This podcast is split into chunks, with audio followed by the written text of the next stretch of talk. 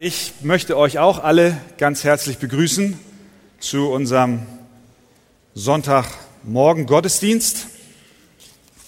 Und äh, wir haben heute den Psalm 51 zum Thema der Predigt. Und ich möchte euch gerne einladen, dass ihr mit mir zusammen aufsteht und wir lesen aus Psalm 51 den dritten Vers.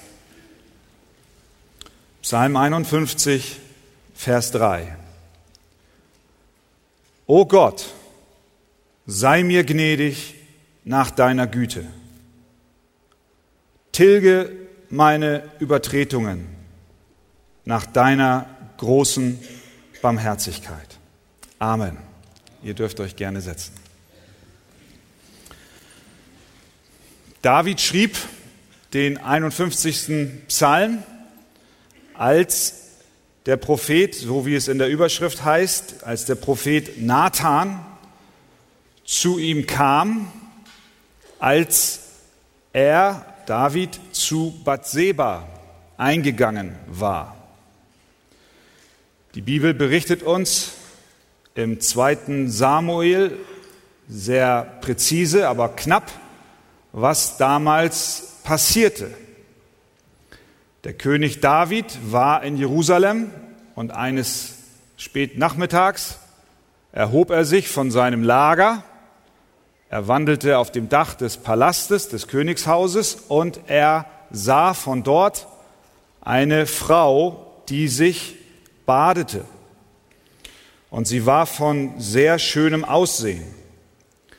David sandte Boten hin und ließ erkunden, wer denn diese Frau ist. Und es stellte sich heraus, es war die Frau Urias und sie hatte den Namen Bathseba. David ließ sie holen, sie kam zu ihm und er lag bei ihr. Das heißt, sie schliefen miteinander. Sie kehrte wieder in ihr Haus zurück und die Frau, heißt es dann, wurde schwanger und sie ließ es David ausrichten und ließ ihm sagen, ich bin schwanger geworden.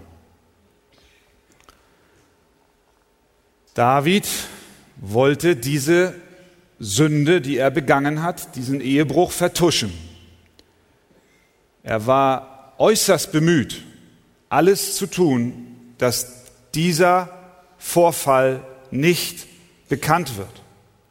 Also machte er einen Plan. Er bestellte Uriah, den Mann der Bathseba, von der Front zurück nach Jerusalem auf Heimaturlaub, damit dieser doch zu seiner Frau geht und in der Hoffnung, dass sie dann miteinander ins Bett gehen, es dann nachher so aussieht, als ob das Kind, was nun unterwegs war, von ihrem wirklichen Ehemann kommt.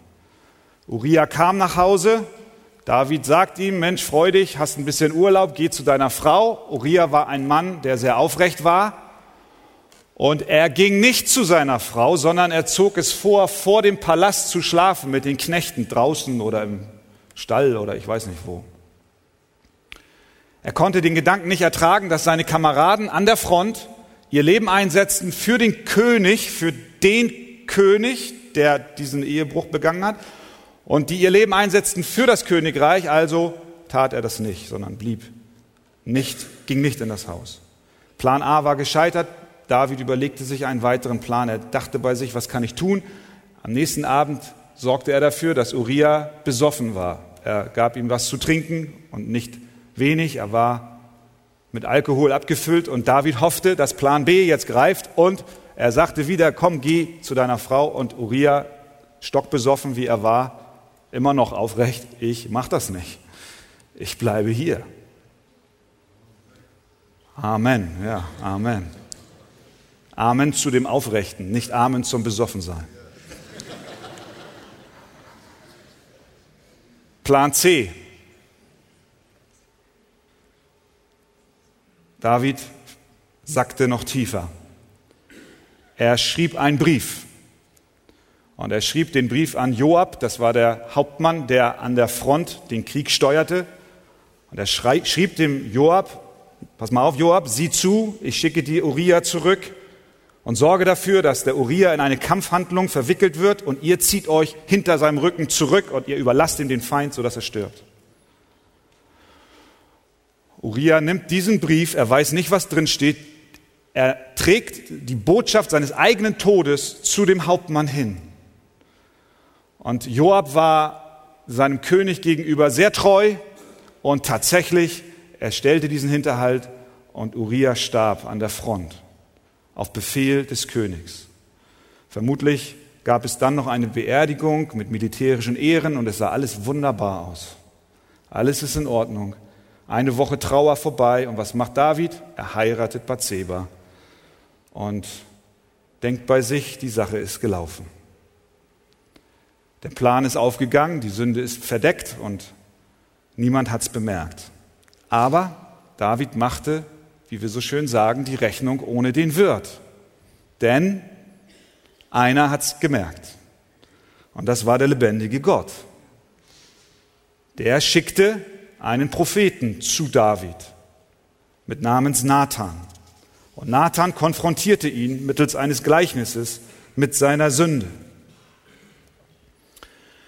Und dann fing David an zu verstehen, dass jetzt doch etwas in seinem Leben vorgefallen war, was er vorher verdrängt hat. Eine schwere Last ruhte auf ihm und er suchte Buße. Er suchte die Vergebung bei Gott. Er versuchte wieder ins Reine zu kommen mit seinem Schöpfer. Er sagt in Vers 5 des 51. Psalms, meine Sünde ist alle Zeit vor mir. Ich werde sie nicht los. Es ist wie ein Film, der in meinem Inneren sich abspielt, ein Band, was endlos läuft. Und vielleicht weiß der eine oder andere von uns auch, wie das ist, wenn eine Sünde in deinem Leben dich nicht loslässt. Sie ist da, sie ist präsent, sie macht dich mürbe, sie zieht dich runter, aber du bist noch nicht so weit, als dass du sagst, Gott, vergib mir. Und Gott in seiner Gnade sandte diesen Nathan zu David. Die Sünde hatte David schmutzig gemacht, nun wollte er wieder rein werden. Seine Schuld hatte ihn krank gemacht, er wollte wieder gesund werden. Er fand keine innere Ruhe, bis er nicht ein Bekenntnis vor Gott ablegte und echte Buße tat. Und wie das geschah, erkennen wir und sehen wir sehr deutlich im Psalm 51. Es ist ein Muster, ein Beispiel für uns, wie wir mit unserer Schuld doch zu Gott gehen sollten. Jetzt stellt sich vielleicht der eine oder andere die Frage, muss ich denn als ein Kind Gottes überhaupt noch so beten, wie David es tat? Hat es nicht gereicht, als ich mich einmal bekehrte, eine Buße zu tun und dann ist alles erledigt? Mit Sicherheit ist dieser Bußpsalm ein gutes Beispiel, besonders für Menschen, die Gott noch nicht ihr Leben anvertraut haben und mit solchen Schulden und mit solchen Sünden umherlaufen. Und wir sehen am Psalm 51, was du tun darfst, wie du dich Gott nähern darfst, wie du beten darfst. Aber auch für Gottes Kinder ist der Psalm 51 ein wichtiger Psalm. Es ist angemessen, auch für uns Christen, täglich Gott um Vergebung unserer Sünden zu bitten. Das ist nicht erledigt, indem wir einmal gebetet haben und dann ist alles gut am Anfang unseres Christenlebens. Nein, Gott ruft uns auf, Jesus selbst lehrt uns, unser täglich Brot gib uns heute, so sollen wir beten, und vergib uns unsere Schuld, wie auch wir vergeben unseren Schuldigern. Jeder von uns heute Morgen hier braucht Vergebung, braucht dieses Gebet um Buße und um die Gnade Gottes. Das Erste, was wir sehen, ist, dass David in seinem Psalm uns hineinblicken lässt, wie das Wesen und was die Folgen von Sünde ist. Er sagt, Vers 3 bis 7, O Gott, sei mir gnädig nach deiner Güte, tilge meine Übertretungen nach deiner großen Barmherzigkeit, wasche mich völlig rein von meiner Schuld und reinige mich von meiner Sünde. Denn ich erkenne meine Übertretungen und meine Sünde ist alle Zeit vor mir. An dir allein habe ich gesündigt und getan, was böse ist in deinen Augen, damit du Recht behältst, wenn du redest und rein dastehst, wenn du richtest. Was zuerst auffällt, ist, wie David sich selber sieht mit seiner Sünde. Er legt ein Bekenntnis ab und in diesem Bekenntnis wird deutlich, dass er sich als allein Schuldigen sieht. Er sieht sich als den Täter an. Mehrfach nennt er sich als den Verursacher und auch den Verantwortlichen für seine Tat. Sei mir gnädig, tilge meine Übertretungen, wasche mich völlig rein von meiner Schuld, reinige mich von meiner Sünde. Ich erkenne meine Übertretungen und meine Sünde ist alle Zeit vor mir. An dir allein habe ich gesündigt und getan, was Böses in deinen Augen. Das heißt, David erkennt an, dass die Schuld und die Sünde, die er getan hat, und das ist eine große Sünde, Ehebruch und Lüge und Mord, er erkennt an, dass er allein verantwortlich ist dafür. Er sucht nicht in anderen den Schuldigen. Häufig erleben es Menschen anders und vielleicht hast du es auch schon mal so erlebt. Einige Menschen beschuldigen Gott für ihre Sünde.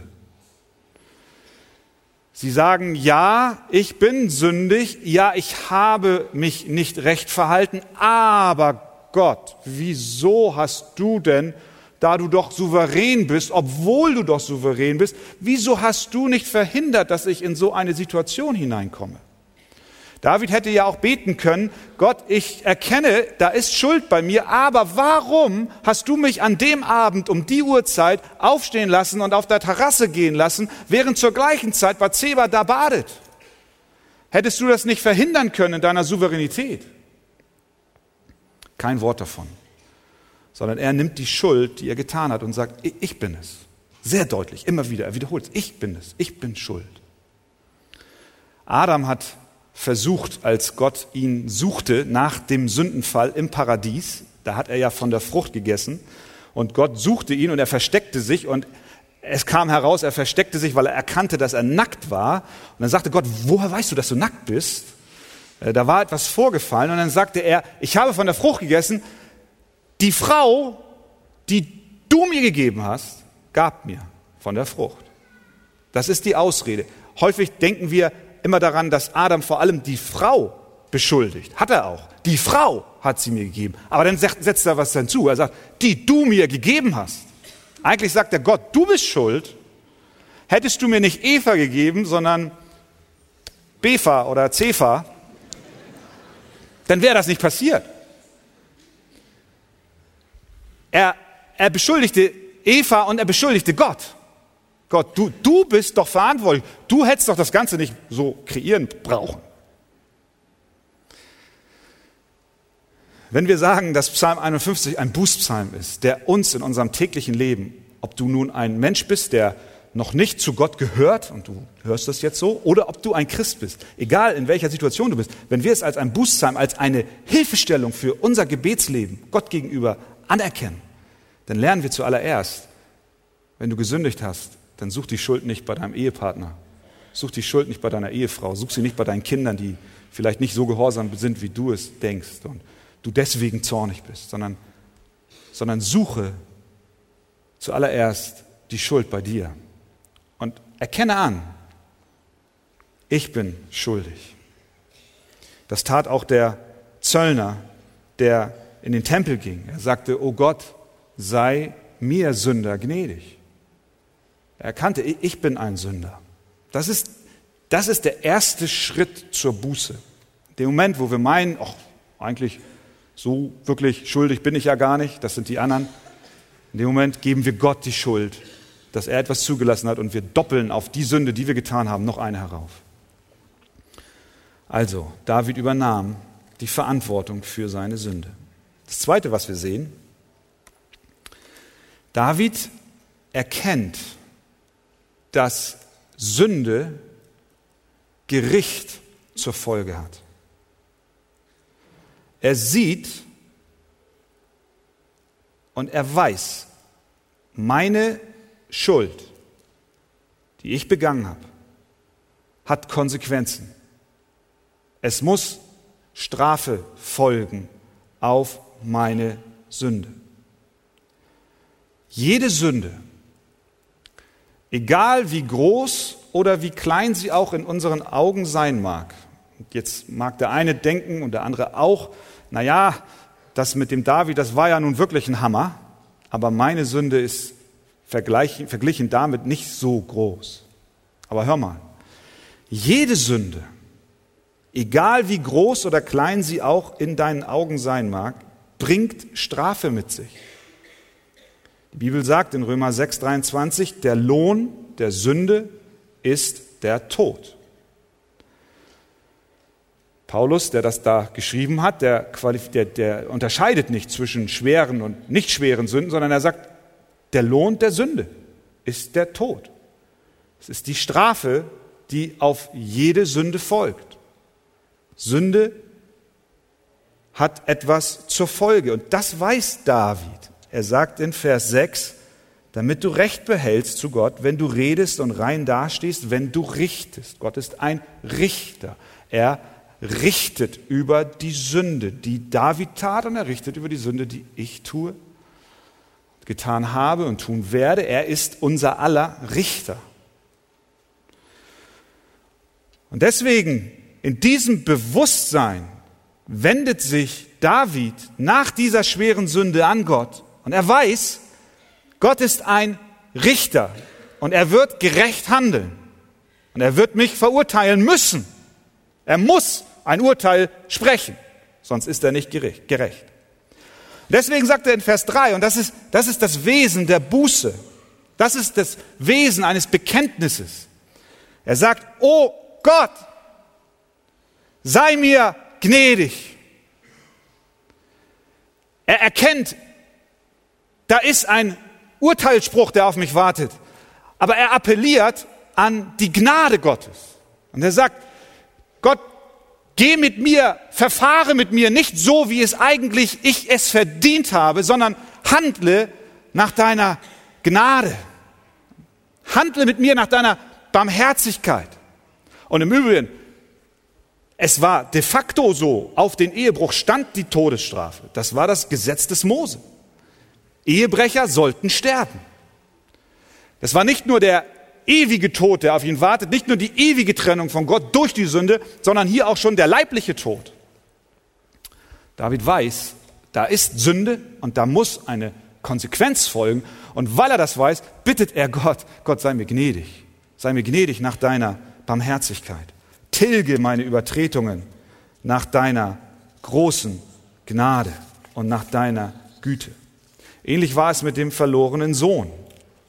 Als er in tiefer Verzweiflung am Ende seiner Reise angekommen war, wurden ihm zwei Dinge deutlich. Das erste war, er wusste, dass er es nicht wert ist, länger Sohn seines Vaters genannt zu werden. Genauso wusste David und ich hoffe, genauso wissen wir, wir haben es eigentlich nicht verdient, dass Gott mit uns nach seiner Barmherzigkeit handelt. Und das Zweite, was der verlorene Sohn erkannte, ist, dass sein Vater barmherzig ist.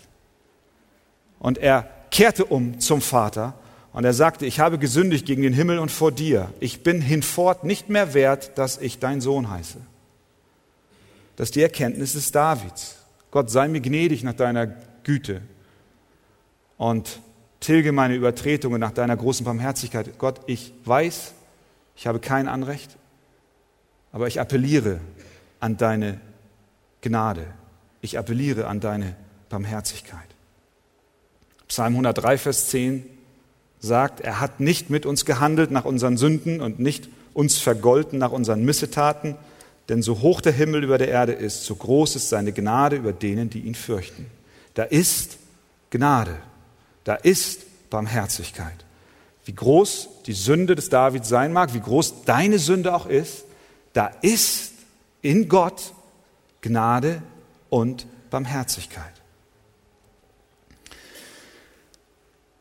Aber eins, und das ist, was uns klar sein muss, und das ist mir auch bei der Vorbereitung sehr deutlich geworden. Wenn wir uns Gott nähern und ihn bitten, dass er an uns handelt gemäß seiner Gnade, dann müssen wir uns darüber im Klaren sein, dass dieser Akt, den Gott gerne tut, ihm aber etwas kostet. Er kann nicht einfach über unsere Sünden so hinweggehen. Wie kann es denn sein, dass David für seinen Ehebruch und für seine Lüge, für seinen Mord nicht die Strafe bekommt, die er eigentlich verdient hat? Als der Prophet kam zu dem David, der Nathan, und ihm konfrontierte mit seiner Sünde, da heißt es in 2 Samuel 12, Vers 13, da sprach David zu Nathan, ich habe gegen den Herrn gesündigt. Hat es erkannt. Und dann antwortet Nathan und sagt zu dem David sofort als Antwort, so hat auch der Herr deine Sünde hinweggenommen. Du sollst nicht sterben. Das musst du dir mal überlegen. Das musst du dir mal überlegen. David appelliert an die Gnade Gottes. Nathan, Gott sagt durch Nathan, deine Sünden sind vergeben. Wie um alles in der Welt kann Gott einfach so zur Tagesordnung übergehen? Wie kann er denn einen Ehebrecher, einen Mörder, einen Lügner behandeln, als wäre nichts geschehen? Wenn wir mal darüber nachdenken, dann ist das ja fast empörend. Was ist das für ein Richter? Wenn ein Mörder gefasst ist und David war gefangen, er war ertappt, er war überführt. Und nun sagt Gott, deine Sünden sind dir vergeben, du sollst gewiss nicht sterben. Da sagen wir doch, was ist denn das für ein Richter, der, der darüber hinweg sieht? Wie kann er das denn tun? Was ist denn überhaupt die Basis dafür, dass er einfach sagt, du, weißt du was, David? Dir ist vergeben.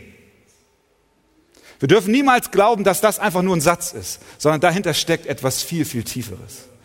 Denn Gott hat es etwas gekostet, damit er so etwas sagen kann. Und es kostete Gott auch etwas, damit er zu dir sagen kann, weißt du was? Deine Sünde, so schwarz sie auch ist, dir ist vergeben. Was ist die Antwort auf diese Frage? Paulus gibt sie uns in Römer 3, Vers 23. Das ist ein ganz wichtiger Gedanke, den wir hier einmal kurz erörtern wollen.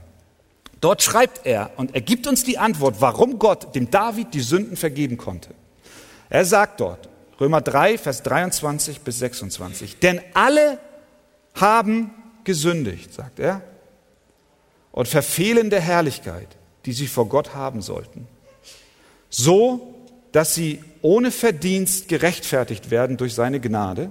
Das ist, was David erlebte. Er wurde gerechtfertigt ohne Verdienst. Er hat nichts verdient.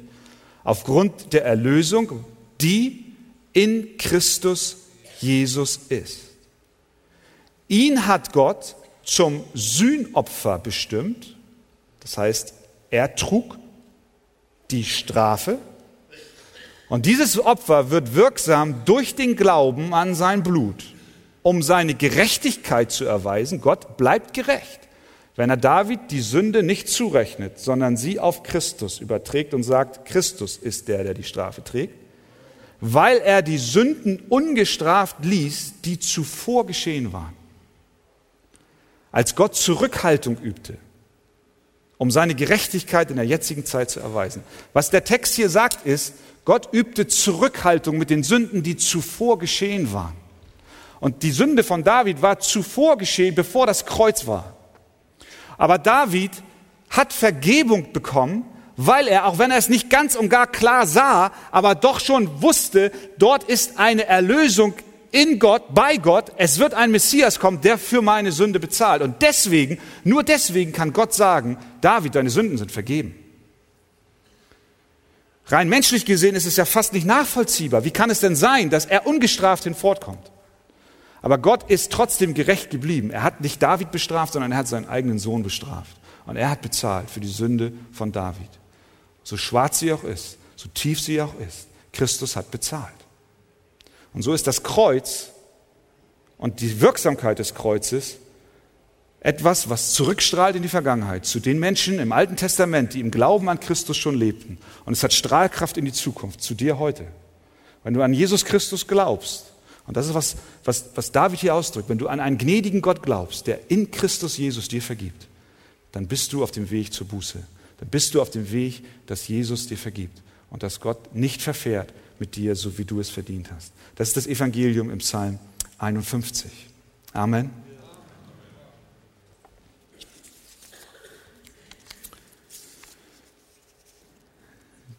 David sündigte gegen Gott zuallererst.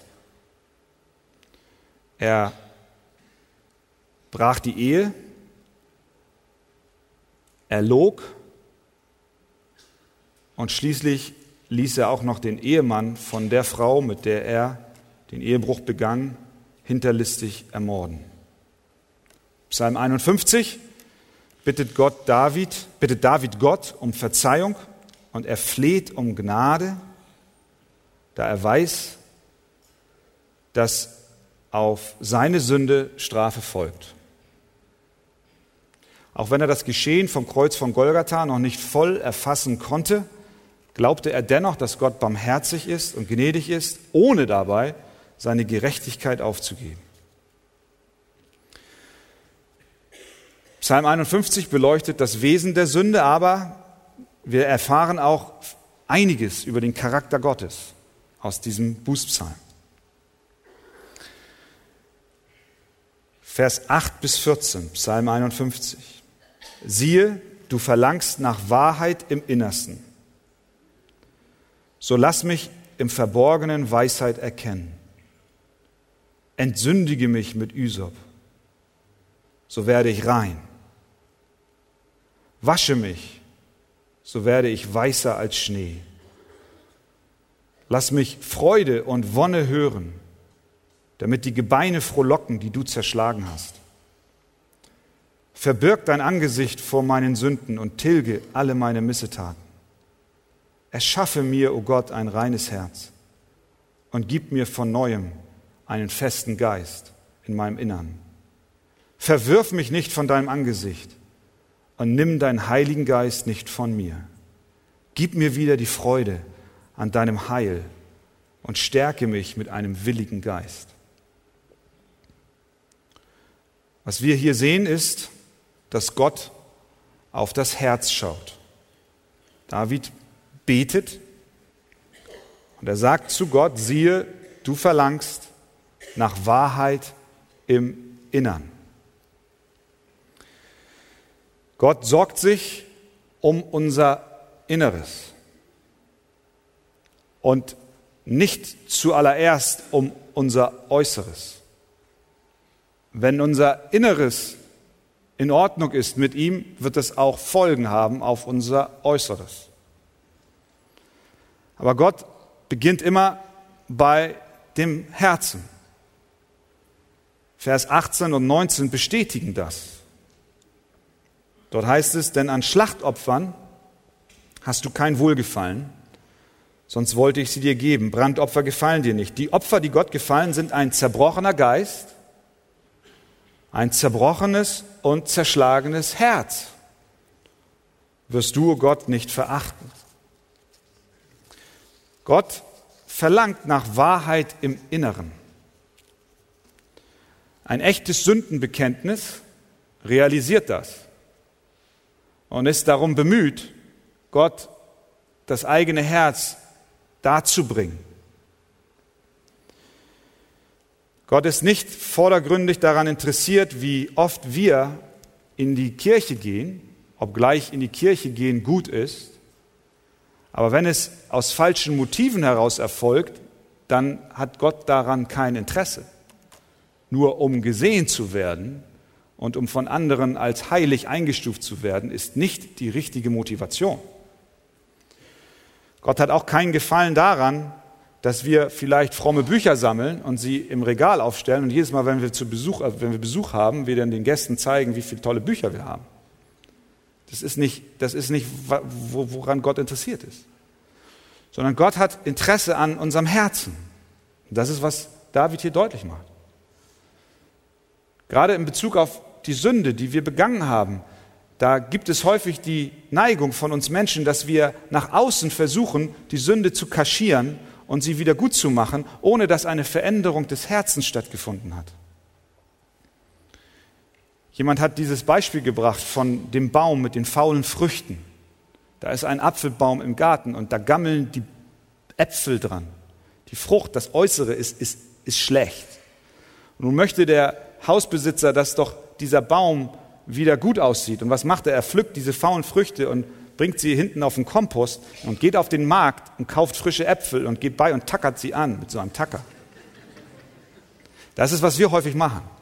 Wir, wir, wir fokussieren uns auf unser äußeres Verhalten.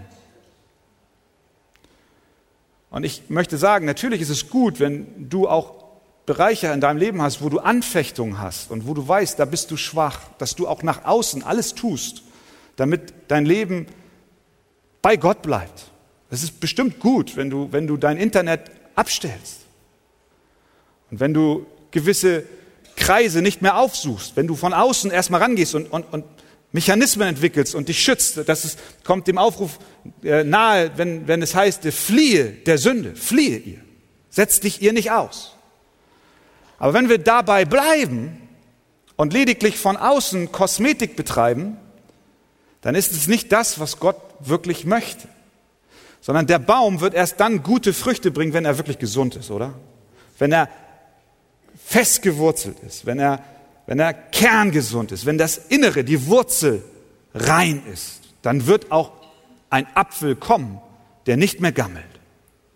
Und das ist, was wir hier ganz deutlich sehen. Gott ist daran interessiert, unser Inneres zu verändern. David weiß das. Und er weiß, dass wenn mein Herz verändert ist, dann werden auch meine Taten verändert sein dann werde ich nicht mehr in dieses Sündenmuster hineinfallen. Und deswegen betet er, Gott, du bist ein Gott, der möchte, dass wir von innen her rein sind. Das ist zum einen eine Warnung vor falscher Maskerade und ein Ruf, dass wir an die Wurzel des Übels herangehen. Aber zum anderen ist es auch ein großer Trost. Ist es nicht schön zu wissen, dass Gott dein Herz ansieht? dass er gar nicht daran interessiert ist, was du von außen so tust. Natürlich ist er daran interessiert, wie du lebst. Aber wenn du dich manchmal vergleichst mit anderen Christen und das Äußere betrachtest, dann denkst du vielleicht manches Mal, oh meine Zeit, der ist aber auf der Heiligungsleiter schon da ganz oben. Nach außen hin mag das so sein. Aber weißt du was? Gott sieht dein Herz an. Das darf dir auch ein Trost sein. Zum einen eine Warnung, dass du an deinem Herzen arbeitest und dich verändern lässt von Gott im Inneren, aber zum anderen darfst du auch wissen, Gott, du kennst mich ja. Und du weißt ja, wie ich es meine. Wenn ich auch nach außen hin vielleicht nicht so viel darstelle wie andere. Aber Gott, du achtest nicht auf das Äußere. Du achtest nicht auf meine Kleidung, du achtest nicht auf mein Aussehen, du achtest nicht auf mein Alter und auf meine Falten und auf meine Haare, die grau sind oder nicht mehr da sind oder was immer mit ihnen ist, sondern Gott, du, du schaust mein Herz an.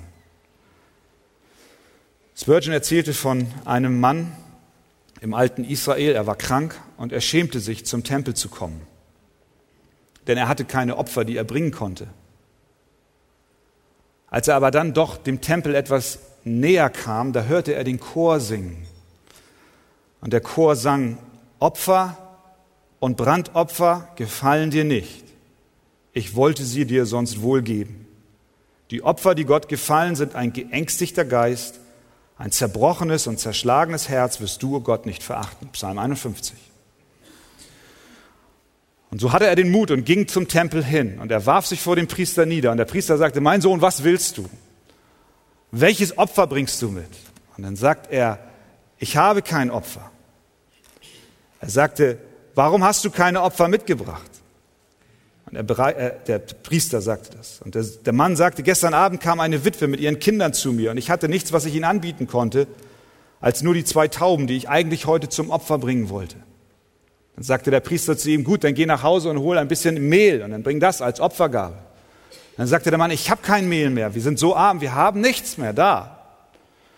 Und ich habe das Mehl nötig für meine Kinder und wir haben gestern Abend das Mehl gegessen in Form von Brot und wir haben nichts mehr. Und dann sagt der Priester, warum bist du überhaupt gekommen? Was willst du hier? Und dann sagte dieser Mann, weil ich den Chor singen hörte, die Opfer, die Gott gefallen sind, ein geängstigter Geist. Und wird denn Gott mein Opfer nicht annehmen, wenn ich flehe, Herr, sei mir Sünder gnädig? Da hob der Priester den alten Mann von der Erde auf und sagte, ja, sei gesegnet, mein Sohn. Das ist ein Opfer, das besser ist als Ölströme und Tiere. Nach außen brachte er nichts. Aber das ist nicht, worum es Gott geht, sondern es geht um unser Herz.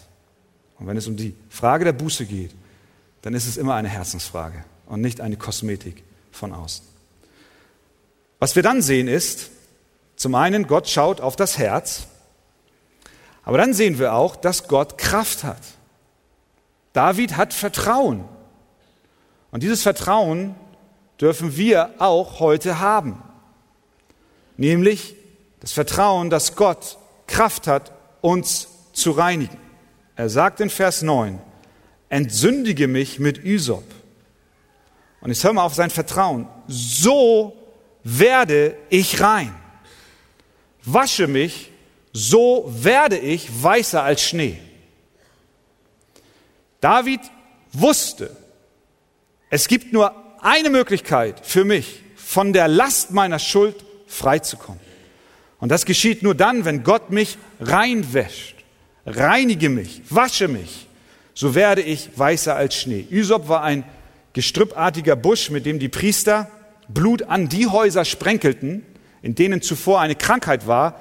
Und sie schauten hinein und wenn es wieder weg war, die Krankheit weg war und das Haus gesund war, besprenkelten sie es als Zeichen, das Haus ist rein. Ein Leprakranker, der aus irgendwelchen Gründen gesund wurde, ging zum Priester, zeigte sich und er wurde besprenkelt mit einem Ysopstrauch, mit Blut, als Zeichen, er ist gereinigt. Und David betet hier, entsündige mich mit Ysop, so werde ich rein. Das heißt, David hat in die Kraft Gottes vertraut. Er sagt, reinige mich und ich werde wirklich rein werden. Er geht nicht hin wie ein Leprakranker, der schon gesund geworden ist und zeigt sich Gott. Und Gott soll ihn besprenkeln und sagen, jetzt bist du rein, wie die Kranken das mit dem Priester taten, sondern er geht als Kranker hin. Und er sagt, ich komme zu dir als ein Sünder, aber ich glaube, wenn du mich besprenkelst, wenn du mich wäscht, wenn du mich reinmachst, dann bin ich rein. Das ist das Vertrauen, was er hat. Das ist das Vertrauen in die Kraft Gottes, in die Reinigungskraft Gottes. Und ich weiß aus meinem eigenen Leben und ich weiß aus Gesprächen mit einigen von euch, dass wenn wir manchmal in einer Sünde getappt sind, uns manchmal der Glaube fehlt, dass Gott die Kraft hat, uns zu reinigen. Da fehlt fast die Hoffnung. Meine Sünde ist so groß. Ist Gott überhaupt fähig, eine grundlegende Veränderung und Reinigung vorzunehmen? Deine abscheulichen Gewohnheiten führen dich zu der Frage, Herr, kannst du mich wirklich verändern? Ich bin schon wieder gefallen. Gibt es noch Hoffnung für mich? Ich glaube, wir können unsere Bibel zumachen, wenn wir nicht die Hoffnung haben, dass Jesus Christus die Kraft hat, uns zu reinigen. Ist das so? Es ist zum einen ein gutes Zeichen, wenn du so denkst und weißt, in dir ist keine Kraft. Aber bitte, bitte, verliere nicht den Glauben. Verliere nicht den Glauben daran, dass Gott die Kraft hat, dich reinzuwaschen, dich nachhaltig zu verändern. Er sagt in Vers 12, erschaffe mir, o oh Gott, ein reines Herz. Das ist auch Vertrauen. Ich weiß, du kannst es tun. Gib mir von neuem einen festen Geist in meinem Innern. Und wenn die Sünde dich in der letzten Woche wieder übermannt hat und überrannt hat und du heute Morgen hier sitzt und sagst, gibt es Hoffnung? Ich sage dir, es gibt Hoffnung. David wusste, wenn Gott mich entsündigt, mit seinem Blut, dann werde ich rein. Dann werde ich ein neues Herz bekommen. Dann werde ich verändert. Dann habe ich Hoffnung auch für mein Leben. David vertraute, Gott kann einen neuen Geist und ein reines Herz in dir schaffen. Gib dich diesem Vertrauen zu Gott ganz und gar, ganz und gar hin. Und dann zum Schluss. Gott sieht das Herz, Gott hat Kraft zur Veränderung, aber, das ist auch Realität, Gott züchtigt auch. Schauen wir uns Vers 8 an. Siehe, du verlangst nach Wahrheit im Innersten. So lass mich im Verborgenen Weisheit erkennen. Und dann in Vers 10, lass mich Freude und Wonne hören, damit die Gebeine frohlocken, die du zerschlagen hast. Ich habe gelesen, dass im alten Israel ein Hirte, wenn er ein Schaf hatte, das immer wieder ausgebrochen ist und sich somit selbst in Gefahr brachte und auch noch die Herde in Gefahr brachte, weil sie hinterherliefen und zu nah an der Klippe kamen, dass an irgendeinem Punkt der Hirte dieses Schäflein nahm und ihm ein Bein brach. Und das Schaf konnte dann nicht mehr laufen. Und der Hirte nahm es dann auf den Arm und er trug es dann bei sich. Und er ernährte es auf seinem Arm. Und das Bein wurde wieder heil mit der Zeit. Und als das Bein dann wieder, wenn das Bein wieder ganz gesund war, da setzte der Hirte das Schäfchen wieder hin und ließ es mit der Herde laufen. Und was war, was war geschehen? Das Schaf ging nie wieder weg, sondern es blieb beim Hirten. Es blieb an der Seite. Und äh, es wusste, mein Hirte sorgt für mich. Und es ist besser, bei ihm zu sein. Es könnte sein, er bricht mir noch ein Bein. Weiß nicht, ob ein Schaf so weit denkt. Wie immer dieses Gleichnis auch ist, aber es, es passt hier. David sagt, lass mich Freude und Wonne hören, damit die Gebeine frohlocken, die du zerschlagen hast. David fühlte sich, als wenn seine Beine gebrochen sind. Und hier sagt er nicht, damit die Gebeine frohlocken, die ich zerschlagen habe, obwohl er weiß, er ist der Sünder, haben wir gesagt. Er ist sich seiner Schuld bewusst. Er gibt Gott in keinerlei Weise die Schuld. Aber er erkennt, dass das Ganze auch zur Züchtigung gedient hat. Es war eine Zurechtweisung. Ich glaube sogar, es war ein Katalysator im Leben des Davids bezüglich seiner Heiligung. Damit wollen wir nicht die Sünde schwächen und sagen, ach, dann lass uns sündigen, damit wir dann auch geheiligt werden. Nein, das nicht. Aber es ist ein Stück weit Züchtigung, die mit einhergeht. Und das tut weh. Und David hatte Schmerzen. Er war sich bewusst, ich bin schuldig, aber trotzdem hat Gott gesagt, dein Sohn, den du dort mit Bathseba gezeugt hast, der wird sterben. Und er trug Trauer. Und so ist es auch mit unserer Sünde. Die ist so tief und so übel und so schlimm. Und wir wissen, wir haben Vergebung bei Christus, aber es gibt Dinge, die sind wie ein gebrochenes Bein. Die werden, die werden dich erst einmal ein Stück weit zu Gott zurückbringen. Wie, der, wie das Schaf bei dem Hirten. Und du wirst sagen, ich, ich möchte bei meinem Hirten sein. Es ist wie ein verwundetes Bein. Und es braucht Zeit. Und häufig geht es einher auch mit Sünden, die nicht nur dich betreffen, sondern dein Umfeld. Und da leidet dann nicht nur dein, dein eigenes Ich, sondern dann leiden auch deine Angehörigen. David sagt Gott, meine Beine sind gebrochen, aber ich möchte wieder Freude haben und Wonne ich möchte mich wieder freuen in dem Heil, was du mir gegeben hast. Und es soll nicht so sein, dass meine Beine mein Leben lang sich anfühlen, als wären sie gebrochen. Herr, lass es nur eine Phase sein in meinem Leben, bis ich verstehe, dass ich wirklich zurechtkommen muss und rein sein muss mit dir und mit den Menschen, denen ich Unrecht getan habe.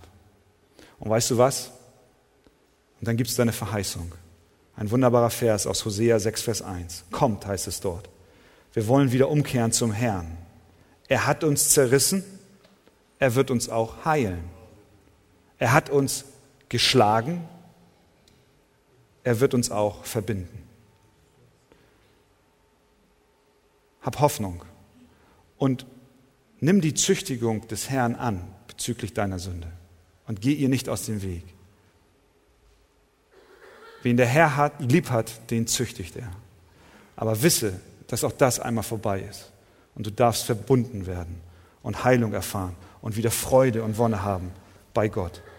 Und das ist mein Gebet für uns heute Morgen, dass wir und dass du persönlich auch mit diesem Psalm eine Hilfe bekommst. Herr, sei mir, sei mir gnädig. Ich möchte mit meiner Sünde zu dir kommen. Und ich weiß, Jesus Christus, du hast bezahlt am Kreuz von Golgatha. Amen. Amen.